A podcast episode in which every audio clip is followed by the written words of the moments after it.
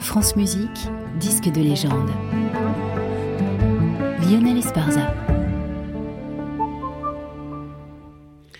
En 1905, Otto Klemperer a 20 ans. Il est alors un jeune pianiste, répétiteur à tout faire, personne ne le connaît.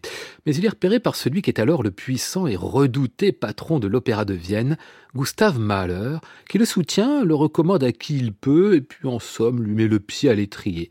Klemperer ne l'oubliera jamais, qui avec Bruno Walter sera parmi les premiers grands défenseurs de la musique de Mahler. Dans tous ces enregistrements à Klemperer, on retrouve toujours la puissance, le dramatisme, un côté à la fois granitique, massif, et une intense force émotionnelle qui conviennent particulièrement à cette musique. D'ailleurs, Klemperer lui-même était comme ça, une sorte de géant, à tous les sens du terme, une cathédrale, la fois intimidante et d'une profondeur spirituelle exaltante. Témoin, cette neuvième symphonie de février 67. On est à Londres avec un philharmonia qui renaît un peu de ses cendres. Trois ans après un chant de la terre, lui aussi d'anthologie. On va écouter là le premier mouvement de la neuvième symphonie de Mahler par Otto Klemperer et l'orchestre Philharmonia.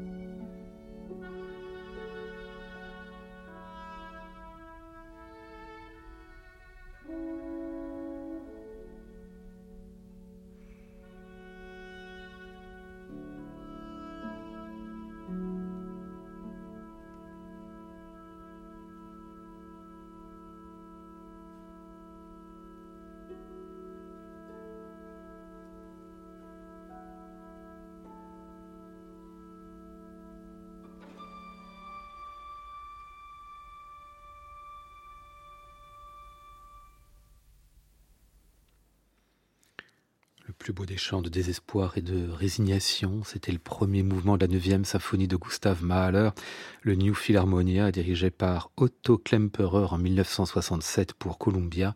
C'est aujourd'hui notre disque de légende, à retrouver et podcasté sur le site de France Musique et sur l'application Radio France.